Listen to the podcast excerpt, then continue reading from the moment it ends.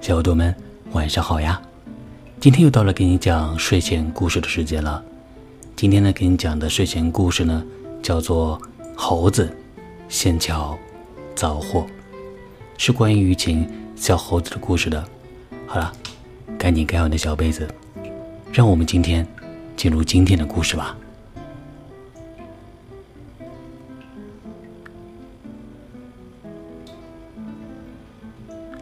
故事是这样的：话说，一群猴子住在江边的一座山上。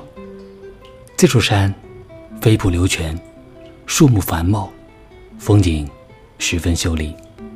每年春天过后，满山遍野的都长着野果，说不清是什么年月。一群猴子来到这山上安家落户，从此以后，一直过着不愁温饱。悠然自得的生活。有一天，吴王带着随从乘船在江边游玩。当他在江两岸的奇山异峰中发现这风景秀丽的猴山时，感到异常兴奋。吴王令随从在猴山脚下的江边泊船，带领他们下船登山。山上的猴子。往日的平静与安宁的生活，突然被这么多的上山人打破了。猴们面面相觑，他们吓得惊慌失措，四下逃走，躲进荆棘深处不敢出来。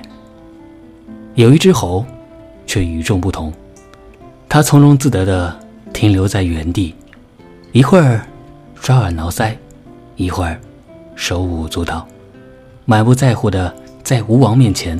卖弄他的灵巧。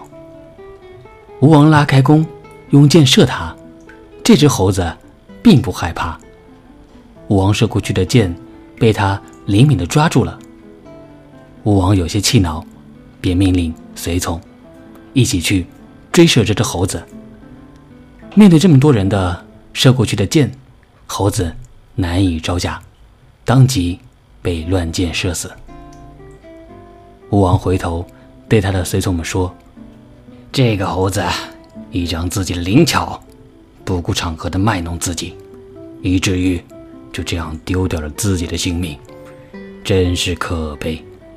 你们都要引以为戒，千万不要恃才傲物，在人前显示和卖弄自己的一点雕虫小技。”